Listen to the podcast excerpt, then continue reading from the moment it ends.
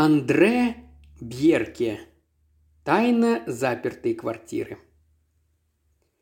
Игротека. Так прозвали контору Клауса в Англии на Виктория террасе его коллеги по криминальной полиции. Когда Монсен появился там в этот послеполуденный час, он еще раз удостоверился, что название соответствует действительности. Ибо в тот самый момент в Англии сидел за письменным столом, но при этом не обращал ни малейшего внимания на стопку документов, которая лежала здесь же.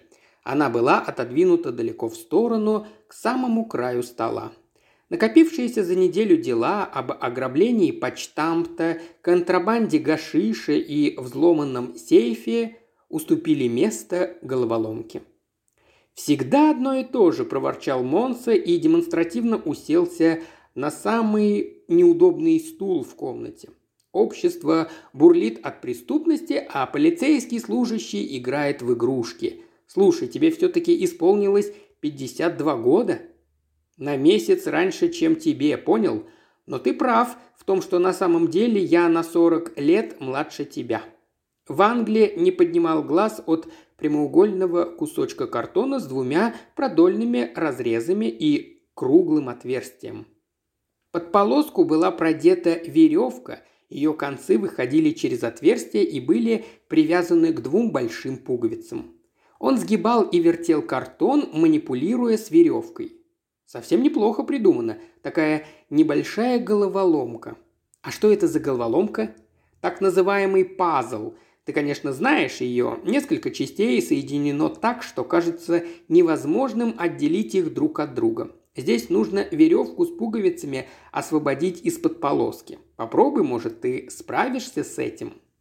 В планы Монсона не входило справляться с такими вещами в рабочее время. Он бросил раздраженный взгляд на головоломку и рявкнул с усердием сторожевой собаки. «Ну, знаешь ли, у нас есть проблемы и поважнее. Собственно, я и пришел сюда, чтобы обсудить с тобой одну из них». «А, новое дело», в Англии щелкнул пальцами. «Да, конечно, я слышал, что ты вчера выезжал по вызову в район Майор Стуэ. Что-то с пожилой дамой, которая умерла от отравления газом. Это криминальная загадка?» Монсон откашлялся и сделал небольшую паузу. «То, что загадка, это точно. Я только не совсем уверен, что криминальная».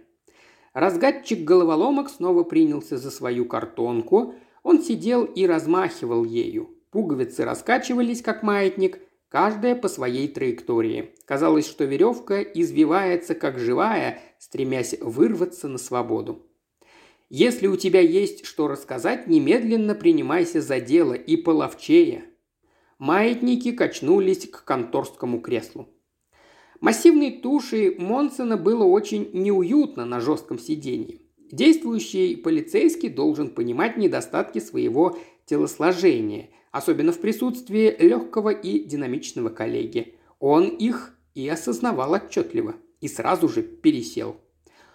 Ну, речь идет, как ты и говоришь, о пожилой даме, Фрёкин Габель, которая много лет прожила одна в квартире на улице Шёнинга, в одном из тех старых домов, где для кухни и ванной все еще используются газовые нагреватели. Вчера около пяти часов вечера соседка со второго этажа почувствовала сильный запах газа и сообщила смотрителю здания, который живет во дворе. Когда же, наконец, в квартиру вошли, то оказалось, что она вся наполнена газом. Кран на кухне был открыт, утечка газа произошла, по-видимому, довольно давно. Фрёкин Габель лежала на диване в соседней комнате. Дверь на кухню была широко раскрыта, так что газ имел к ней свободный доступ. Немедленно вызвали врача, но было уже поздно. Она умерла от угарного газа. Последовала многозначительная пауза. В Англии подался вперед всем своим видом, показывая, что ему интересно. Ну что же, это весьма распространенный способ расстаться с жизнью, особенно популярный раньше, когда в моду не вошли таблетки. В чем заключается загадка? Дело требует выяснения, продолжал Монсон. Все указывает на то, что Фрекен Габель погибла по собственной вине. Старая дама или покончила с собой, или по рассеянности открыла газ и забыла выключить. Что ж тогда нужно выяснять? Дело в том, что никто другой не мог войти в квартиру и тем более выйти из нее. Все окна наглухо закрыты, входная дверь и дверь черного входа не только надежно заперты, но еще и укреплены предохранительными цепочками. Пожилые дамы ведь панически боятся взломщиков. Как ты знаешь, такую цепочку никак нельзя ни открыть, ни закрыть снаружи. И это также подтверждает, что утечка газа произошла по вине хозяйки. Допустим, подтверждает, но тогда каким образом ты и криминальный отдел появились на сцене? У Фрёкингабель в течение многих лет была прислуга, которая делала покупки и убирала квартиру. Эту фру Мюллер я допрашивал вчера вечером. Она считает, что самоубийство полностью исключается. Конечно, Фрёкингабель Жила очень одиноко, она мало контактировала с людьми и почти совсем не выходила из квартиры после того, как несколько лет назад сломала бедро. Но она по-прежнему оставалась очень жизнерадостной. И хотя уже приблизилась к 80, была бодрой, в здравом уме и аккуратной, особенно с газовым краном. В Англии кивнул. Фру Мюллер, видимо, что-то подозревает. Тот, кто устал от жизни, не ограждает себя от взломщиков – и тот, кто так заботливо печется о своем доме, осторожно обращается и с газом. Кстати, а как прислуга узнала о смерти хозяйки? Она появилась там почти одновременно с врачом в разгар всей этой суматохи с проветриванием. Фрёкин Габель попросила ее прийти в половине шестого вечера. И это также опровергает гипотезу о самоубийстве, не правда ли? Люди не назначают встреч на тот день, когда собираются покончить счеты с жизнью. Фру Мюллер рассказывала многое такое, что меня заинтересовало. Короче говоря, я поехал туда и провел расследование в соответствии с инструкцией. Допросил смотрителя и женщину со второго этажа, тщательно обследовал квартиру. И какие выводы? Монсон развел руками. Самоубийство, вероятно, исключается. Несчастный случай почти так же неправдоподобен. Остается еще одна версия. Фрёкен Габель была богата, а когда есть старая дама с состоянием, имеется и мотив для убийства. Но если это убийство, то каким образом это сочетается с двумя задвинутыми цепочками? Вариант тайны замкнутого пространства. В Англии взмахнул куском картона, и пуговицы забринчали. Ты упрекаешь меня в том, что я разгадываю головоломки в рабочее время. Неужели ты не понимаешь, что я углубляю знания по своей специальности?» Он подтолкнул вперед узкую веревку, и стало видно отверстие, образованное разрезами. Эта веревочная петля находится в замкнутом пространстве. Как бечевки вырваться из него? Как выбраться убийце из полностью запертой квартиры – Решив первую загадку, мы наверняка справимся и со второй. Посмотрим, что у тебя получится на деле. Монсон рывком вскочил с мягкого кресла и оттолкнул его, как будто оно угрожало его служебной энергии. «Пора за работу, господин детектив Хоббист. Мы сейчас же поедем на место происшествия. Пошли!» Двое полицейских стояли на кухне в квартире Фру Хольст на втором этаже как раз она и оповестила вчера смотрителя здания. Фру Хольц была женщиной трудолюбивой и приземленной, с прочными бытовыми навыками. Во время разговора она продолжала чистить свое столовое серебро. Визит полиции ни капли ее не смутил, наоборот, она оживленно рассказывала о происшедшем событии. Видимо, не так уж часто в этом доме происходило что-то необычное – вот уж никогда не думала, что стану свидетелем настоящей трагедии», – выпалила она. Хотя ее лицо казалось расстроенным, голос был звонкий. И так это неожиданно случилось, кто бы мог ожидать. Она поставила один серебряный кубок на кухонную подставку у окна и принялась за другой. «Да, итак, я здесь стояла вчера и мыла посуду после обеда. Посуды было полно. Накануне мы принимали гостей. Я принялась за дело в половине пятого. «Вы посмотрели на часы?» – спросил Монсон. «Нет, но я посмотрела на кота». Фру Хольст улыбнулась загадочным видом. Я выглянула в окно и увидела, как кот Фрёкенгабель выбегает из черного хода во двор. Тогда я сказала себе, сейчас ровно половина пятого. Мы могли сверять часы по этому животному. «Ах, вот как! У Фрёкенгабель был кот?» – с интересом спросил Вангли. Ну да, великолепный белый ангорский кот. Хорошо, что он был у нее, ведь она так одинока, бедняжка. Женщина опустила тряпку и задумчиво поглядела на свое отражение в сверкающем серебре. «Тяжело, наверное, быть такой старой. Надеюсь, что я сама...» Монсон перебил ее. «Значит, она имела обыкновение выпускать кота в это время. Да, точно в половине пятого, чтобы он мог подышать воздухом, пока она отдыхала после обеда. И тогда она открывала и свою собственную дверь, выходящую во двор, не правда ли? Да, но она приоткрывала только щелочку, чтобы кот мог затем вернуться самостоятельно. Он обычно гулял по двору полчаса, затем возвращался и прыгал в ее постель. Она всегда спала после обеда в маленькой комнате рядом с кухней. Ложилась отдыхать точно в половине пятого. Привычка, знаете ли. «Минуточку», – перебил ее в Англии. Итак, это означает, что каждый день во второй половине дня черный ход был некоторое время открыт. Я же сказала, приоткрыт, поправила женщина и сознанием дела стала полировать половник. Конечно, приоткрывая, она никогда не снимала цепочку. Никто не мог войти в квартиру, кроме кота. Она была так боязлива, бедняжка. Когда кто-то звонил в дверь, Фрёкен Габель всегда только приоткрывала ее, не снимая цепочки, и лишь услышав мой голос, отваживалась выйти на порог. «Пожалуйста, ближе к делу», – сказал Монсон, когда ему не нравилась излишняя женская словоохотливость во время полицейского допроса. Итак, вы начали мыть посуду в половине пятого, а вы смотрели во двор в течение следующих 30 минут? Конечно, ведь вчера стояла прекрасная погода, птицы заливали стрелями, на штативах для сушки белья, а кот так забавно играл с пучками травы. Вы видели кого-нибудь во дворе? Ни единого человека, только птицы и кот. Никто не выходил из этой двери и никто не входил в нее. Нет, я это могу сказать точно. У меня отличное зрение. Фру Хольст гордо выпрямилась. Мне уже пятьдесят, а я еще ни разу не одевала очки. А что произошло потом? Женщина отложила тряпку и задумчиво поправила фартук. Как я уже сказала, посуды было очень много, и чтобы ее всю перемыть, потребовалось целых полчаса. И тут я увидела, как кот вбежал на крыльцо и проскользнул внутрь. «Ровно пять часов», — сказала я себе. Кот хочет молока, и Фрёкен Габель сейчас проснется. Потом она поковыляет на кухню и включит газ, чтобы сварить себе кофе. Вы только подумайте, я представила себе, как она открывает газ. На лице фру Хольст появилось потрясенное выражение. Ну и? Монсон предпочел бы меньше деталей. Но вскоре кот появился вновь. Он вел себя необычно, мяукал, скулил и как-то странно смотрел на окна первого этажа.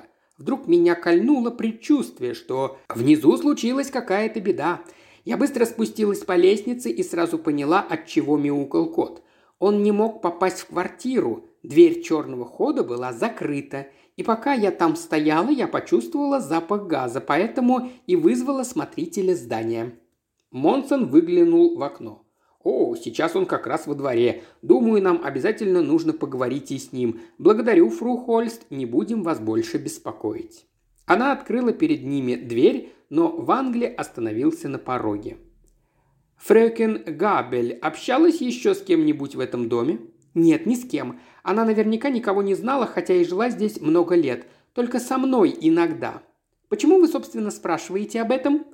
У фру Хольст появилась напряженная складка на переносице. И почему этим занимается полиция? Каждому ясно, что произошел несчастный случай. Пожилые дамы так рассеяны, им нельзя иметь газовую плиту то ли дело электрическое. Она наблюдательна, заметил в Англии, когда они спускались по лестнице. Но даже у бдительной домохозяйки у кухонного окна взгляд не всегда бывает внимательным. Ты думаешь, кто-то вошел в дом через черный ход? Эту возможность мы и обсудим со смотрителем.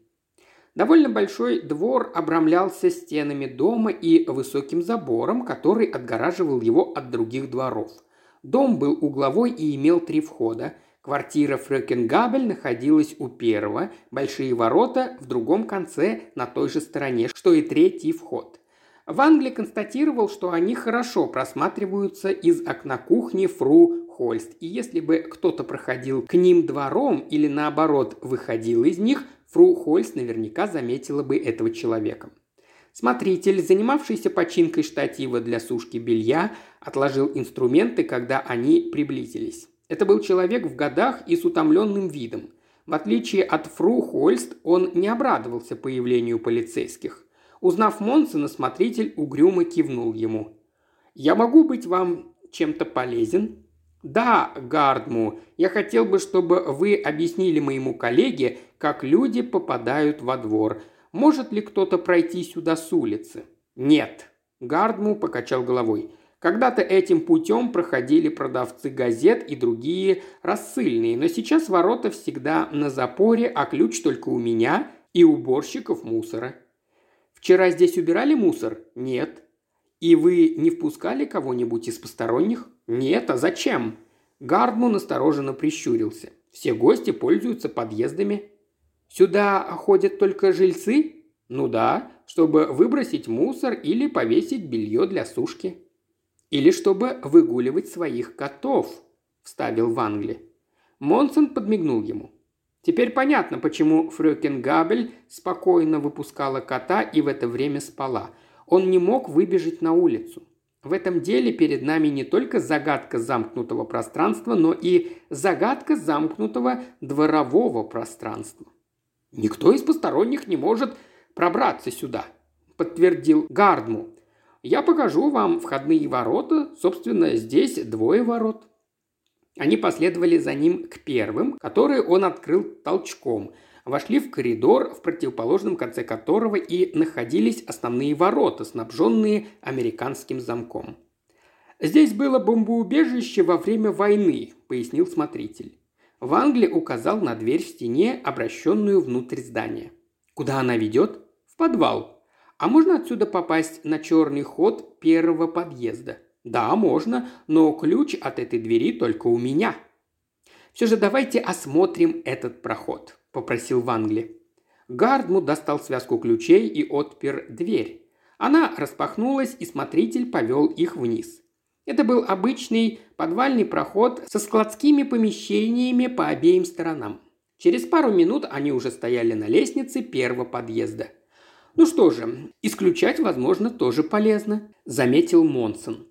Во всяком случае, этим путем никто не проникал вчера в кухонной двери Фрекин Габель. Если только не вы сделали это, Гардму. «Сделал что?» Смотритель явно не понимал шуток. «Нет-нет, Монсон отрицательно махнул рукой. «Я только имел в виду, что подвал – это ложный след. Никто не приходил с улицы и не проникал в дом через него. Все же остается еще одна возможность. Что вы скажете о людях, которые живут здесь? Прекрасные, порядочные люди, все без исключения. Простите, что-нибудь еще? Я могу вернуться к своей работе?» «Минуточку», – остановил его в Англии. Когда фру Хольст вызвала вас вчера, каким образом вы вошли в квартиру покойной?» В свое время Фрёкен Габель передала мне на хранение копию своего ключа, на тот случай, если дверь захлопнется, когда она выйдет получать утреннюю почту. Но цепочка-то была накинута, мне пришлось перепиливать ее. Целое облако газа. Я старался не дышать, пока открывал окна. Фру Хольст была при этом с вами? Нет, она ждала на лестнице. Итак, именно вы нашли Фрэкенгабель на диване. Да, и сразу же позвонил врачу. Наверху у Фру Хольст. К сожалению, уже слишком поздно. Гардму взялся за ручку двери. «Что-нибудь еще?» «Нет, спасибо, вы можете идти. А мы приступим к осмотру места происшествия, Монсон». В кухне Фрёкенгабель все было не так, как на втором этаже – Стены и пол окрашены в свежие зеленые тона, газовая плита стояла совсем рядом с дверью маленькой боковой комнаты, где Фрёкин обычно отдыхала после обеда. Старомодная круглая металлическая плита. Резиновый шланг подведен к крану на стене. Кран закрыт, повернут в бок. Монсон выдвинул его вперед от стены, аппарат сразу же загудел, и они почувствовали характерный запах. Он быстро закрыл кран. Не может быть, чтобы она не почувствовала запах газа, если бы по рассеянности отошла от плиты. «Как насчет отпечатков пальцев?» – спросил Вангли. Вчера я выезжал сюда вместе с нашими экспертами. Они взяли у трупа отпечатки пальцев, и они же были найдены на этом кране». Вангли осмотрел дверь кухни. Он приоткрыл ее после того, как накинул предохранительную цепочку. Образовавшаяся щель оказалась вполне достаточной для того, чтобы в нее проскочил кот. Вангли повернулся и прикинул расстояние от двери до крана на противоположной стене. Монсон улыбнулся. «Понимаю, о чем ты думаешь. Не волнуйся, мне тоже это приходило в голову. Убийца мог стоять в коридоре и протянуть руку через дверную щель, не правда ли? Но чтобы дотянуться до крана, ему нужно иметь руку длиной в 3 метра, как видишь». Вангли снова захлопнул дверь. У дверного косяка висел ключ, к которому был привязан кусочек картона. На нем рукой старой дамы было написано «Подвал». Вангли снял его и сунул в карман. «Для чего он тебе?» – спросил Монсон, не обращая внимания. «Где ее комната?» Когда в Англии входил в дом, он обычно интересовался, какие книги стоят на полках. В этой комнате была простая, но забитая книгами книжная полка. Особенно много книг о животных и цветах. То, что старая дама была любительницей цветов, он понял и по запаху в комнате, благоухающей розами. На подоконнике стояли два горшка, и в каждом цвел великолепный розовый куст. «Там на секретаре есть кое-что интересное», – сказал Монсон. В Англии открыл изящную шкатулку из красного дерева, в которой оказались швейные принадлежности. Нет, я имею в виду не шкатулку, письмодержатель. В Англии поднял со стола сложенный лист бумаги и развернул его. Это было письмо, отпечатанное на машинке из известной юридической фирмы. Типичное деловое письмо, написанное адвокатом, который явно вел финансовые дела старой дамы. Он советовал ей вложить больше средств в акции одной надежной компании. Монсон обратил особое внимание на последнее предложение. Как мы и договаривались, я навещу вас во вторник пятого, чтобы помочь составить завещание. Вторник пятое – это как раз вчера. В Англии снова вложил лист бумаги в письмодержатель. Завещание, которое не было составлено по причине смерти, всегда интересно. Очевидно, о прямых наследниках речь не идет. Но как насчет других родственников? Племянник, Монсон многозначительно кивнул. Его зовут Берг Люкке, инженер, мужчина нашего возраста. Опасный возраст, Монсон. Как я понимаю, ты уже разговаривал с ним. Твое впечатление? Скользкий тип совершенно не поддается определению. По-видимому, с деньгами у него туго. Как я выяснил, он постоянно задерживает выплату взносов и процентов на суды и тому подобное. Монсон вынул визитную карточку из нагрудного кармана. «Здесь адрес наведайся к нему и попробуй что-нибудь из него вытянуть. В Англии окинул взглядом комнату. Здесь не доставало чего-то очень важного. Кто взял к себе кота Фрёкенгабель? Фру Меллер, прислуга. Дай мне и ее адрес, ведь кот фактически единственный свидетель. Монсон написал адрес на обратной стороне визитной карточки. «Ты собираешься допросить кота?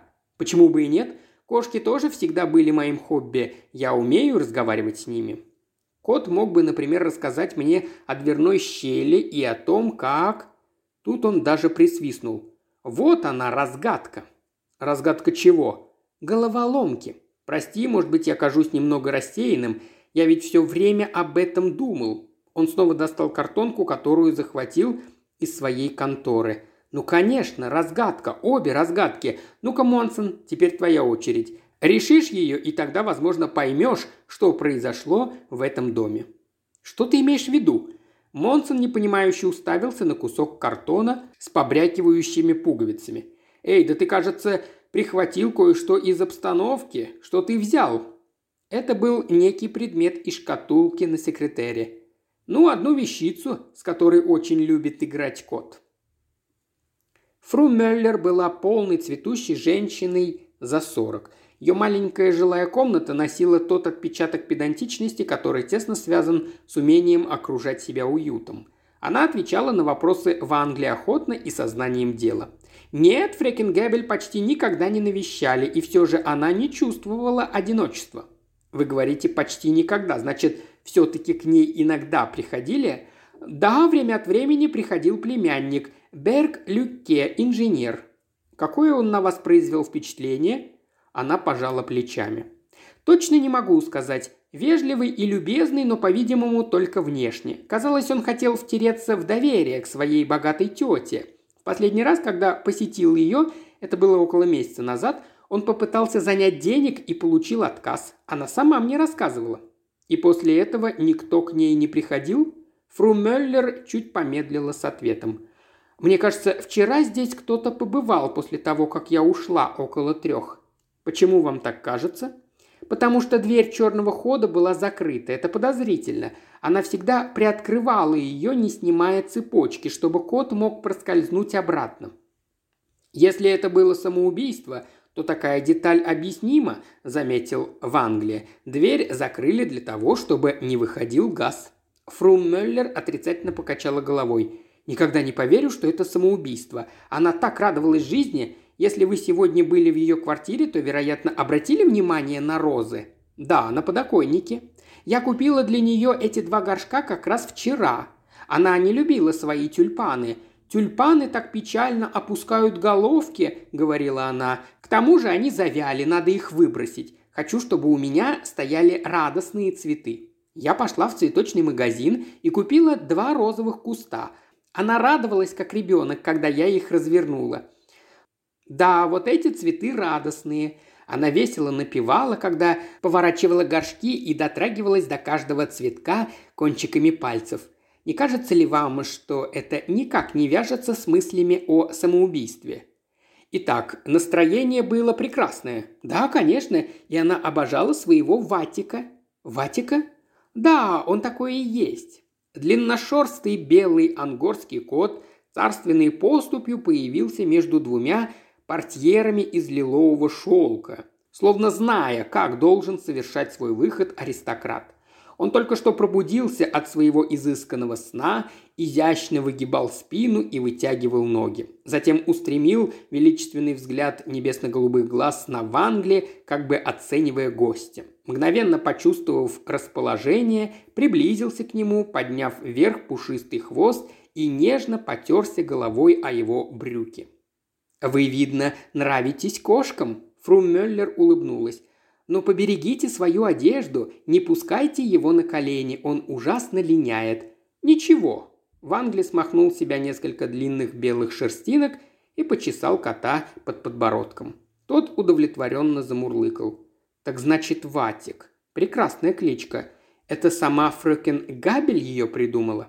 Да, он был похож на клок ваты, когда появился у нее.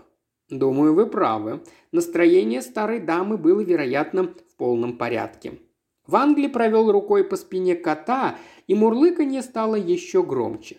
Когда у тебя такая киска, и ты называешь ее Ватиком, значит, жизнь тебе не в тягость.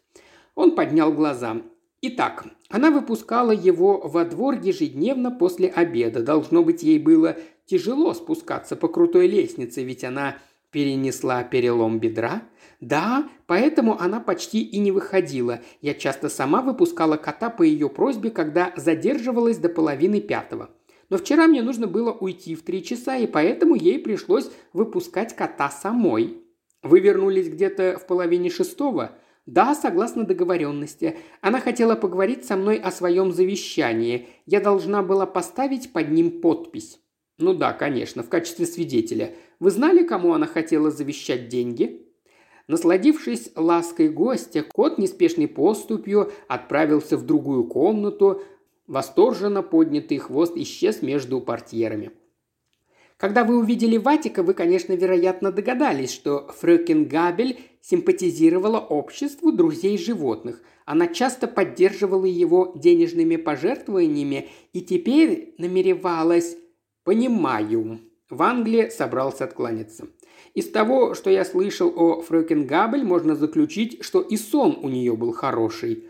Ну да, конечно. Вопрос несколько ошарашил фру Мюллер. Когда она ложилась, например, после обеда, то засыпала мгновенно. На зрение она тоже не жаловалась. Она хорошо видела и очень любила живые свежие краски. Вы, наверное, заметили, как были окрашены стены и пол кухни? Зеленая кухня, да, конечно. В Англии протянул руку. «Благодарю за ценную информацию, фру Меллер, и спасибо за то, что имел честь познакомиться с Ватиком». Придя домой к инженеру, в Англии также быстро оглядел книжные полки. Он время от времени посматривал на них во время разговора. Здесь, конечно, преобладали книги по технике, но среди них попадались и другие издания, которые также были подобраны сознанием дела, хотя имели мало отношения к профессору-инженера. Берг Люке хорошо сохранился для своих 50. Кожа лица гладкая, шевелюра светлая и густая, на нем лежал определенный американский отпечаток, который усиливался от розовых очков, голос был низким и приятным по тембру, чувствовалось, что он умеет разговаривать с людьми. Но, увы, он мало что мог рассказать об обстоятельствах дела и был убежден, что смерть явилась следствием несчастного случая.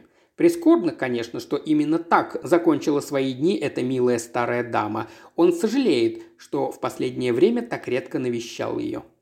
«Ах вот, как стало быть, прошло уже довольно много времени с тех пор, как вы в последний раз были у нее?» – спросил Вангли. «Ну да, не меньше месяца. Вы понимаете, я очень занят». Берг Люкке взмахом руки указал на письменный стол, где на доске с подвижным угольником был разложен большой лист бумаги, явно технический чертеж. Моя работа очень утомительна, и, если откровенно, не так уж легко позволить себе роскошь навещать старых тетушек. Почему же? Мне всегда было тяжело сидеть в этой наглухо запертой квартире. Все эти дверные цепочки она панически боялась воров. «Может быть, не без оснований?» – пробормотал Вангли. Ее невозможно было заставить открыть окно, она не выносила свежего воздуха, бедняжка. Неужели? Так, наверное, всегда бывает в старости. Ее комната напоминала мне оранжерею, а резкий тяжелый запах цветов заставлял думать о похоронах. Да, выполнять свой долг перед стариками очень сложно. Вы понимаете, что я имею в виду? «Я понимаю, что она любила цветы», – отозвался в Англии, – «и своего кота. А вот вы любите лошадей, не правда ли? Лошадей? Берк Люке вытаращил глаза. Что вы имеете в виду? На вашей книжной полке я вижу превосходное собрание программок ипподрома Эвреволь и Брамсон. Это и мое хобби, весьма, правда, разорительное для кошелька. Когда некоторое время спустя в Англии оказался на улице, один из карманов его пиджака заметно оттопыривался – Выходя от инженера, он заметил один предмет на полке в прихожей и прихватил его. Это была плетеная щетка с очень специфическими шерстинками на щетине. Чуть позже, в тот же день, полицейский Монсон сидел за канцелярским столом, пытаясь справиться с задачей, которую считал наитруднейшей. Он забросил свою работу, скрежеща зубами и стеная, пренебрег своим общественным долгом, вглядываясь в мерзкий кусок картона.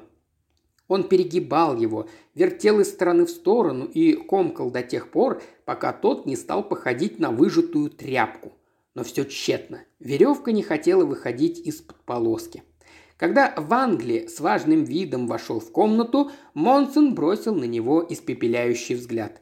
«Ну знаешь ли, в Англии, что ты мне подложил? Ее же просто невозможно разгадать. Спасибо за подарок». И отшвырнул от себя головоломку с такой силой, что пуговицы загромыхали по крышке стола.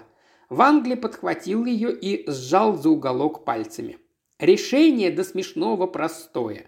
Разгадка тайны замкнутого пространства заключается в том, что это пространство обязательно имеет какое-нибудь отверстие – ты же видишь отверстие рядом с полоской? Спасибо, я уже смотрел на него целый час. И что из этого? Суть в том, что пуговицы больше, чем отверстия. Они в него не проходят. Нет, конечно. Точно так же и человеческое тело слишком велико, чтобы пройти через дверь, приоткрытую на цепочку. Представим себе, что пуговицы – это убийца. Он находится вне подозрения. Нитка орудие убийства внутри пространства. Что делает убийца? Он попросту вытягивает нитку. Вот так. В Англии слегка продвинул петлю вдоль полоски и согнул картонку. Затем потянул за пуговицы. Полоска согнулась к отверстию и прошла через него вместе с петлей. За две секунды веревка была вынута. Фокус-покус, головоломка разгадана. И именно так происходило убийство с помощью нитки, просунутой через отверстие.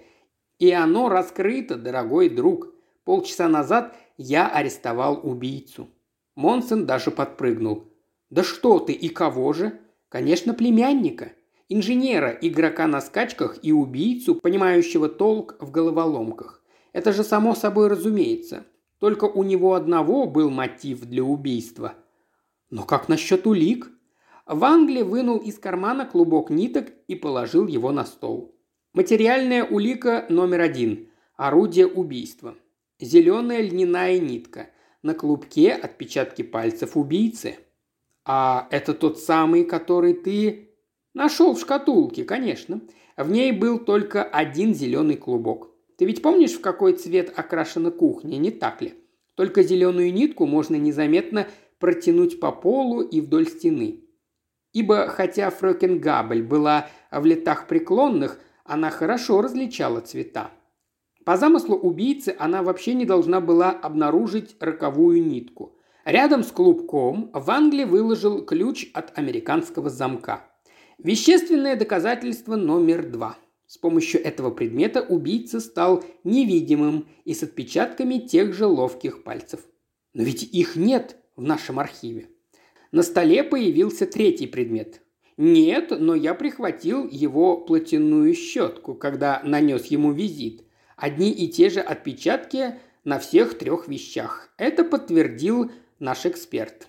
В щетке есть и еще кое-что необычное. К этому мы еще вернемся. Монсон покачал головой. «Может быть, ты будешь так любезен, что объяснишь мне все по порядку?» «С удовольствием». В Англии сел со спокойной совестью, выбрав самое удобное кресло. Попробую обрисовать драму так, как она могла происходить.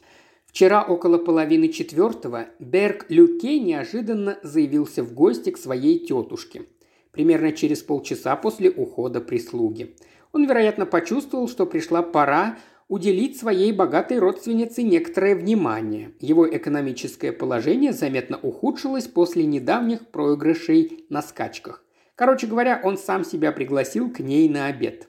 На мгновение он остался в комнате один, случайно замечает письмо адвоката в письмодержателе. Он прочитывает его и сразу же все понимает. Тетю, должно быть, шокирует легкомыслие племянника в денежных вопросах. Если она хочет составить завещание, это означает, что наследство ему не видать. Без завещания он автоматически становится наследником. В противном случае все состояние переходит к обществу друзей животных. Он должен спешить, так как на следующий день завещание будет юридически оформлено. Рядом с письмодержателем стоит тетушкина шкатулка со швейными принадлежностями. Он инженер, человек с технической сметкой, и ему в голову молниеносно приходит идея технически совершенного убийства. Он берет клубок с зеленой льняной ниткой и отрезает от него 5 метров, которые затем сматывает. Газовый кран на кухне открывается при повороте на 90 градусов из бокового положения, что можно сделать с помощью прикрепленной нитки – Очутившись на кухне, он незаметно набрасывает петлю на кран и протягивает нитку вдоль стены к двери черного хода, так, чтобы позднее можно было легко схватить конец снаружи. На часах половины пятого, и он должен откланяться, так как настало время после обеденного сна Фрёкингабель.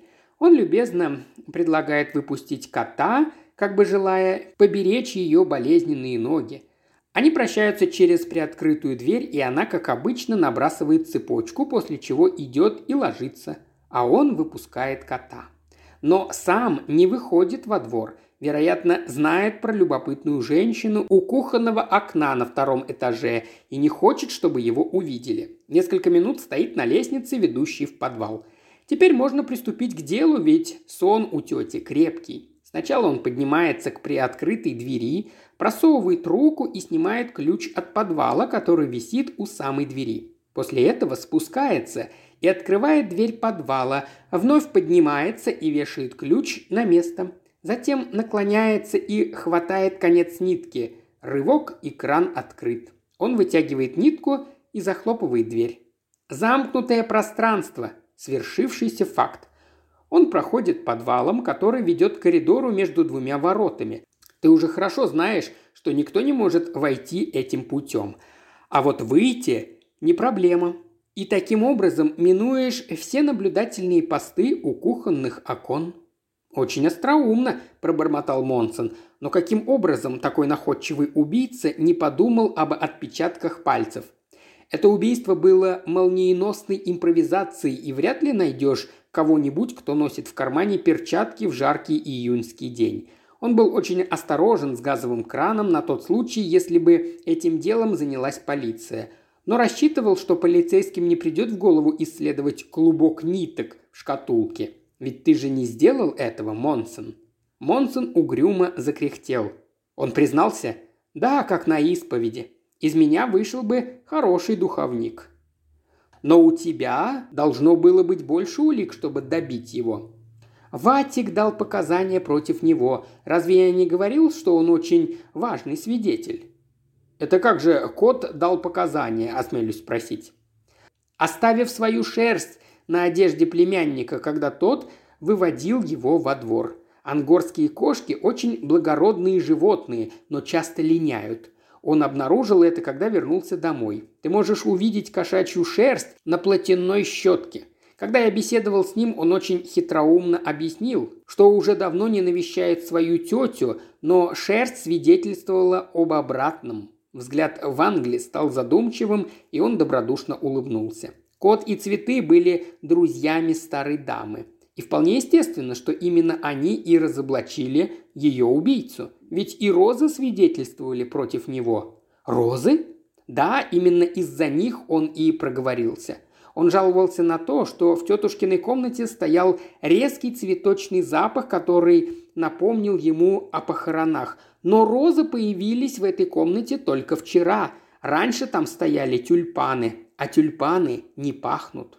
Монсон всегда с уважением относился к результатам, которых достигал коллега, но ничего не понимал в его методах. «Как же ты до всего этого докопался?» Вангли снова закрепил петлю под полоской. «Как докопался?» Маятники качнулись. «Занимался разгадыванием головоломок».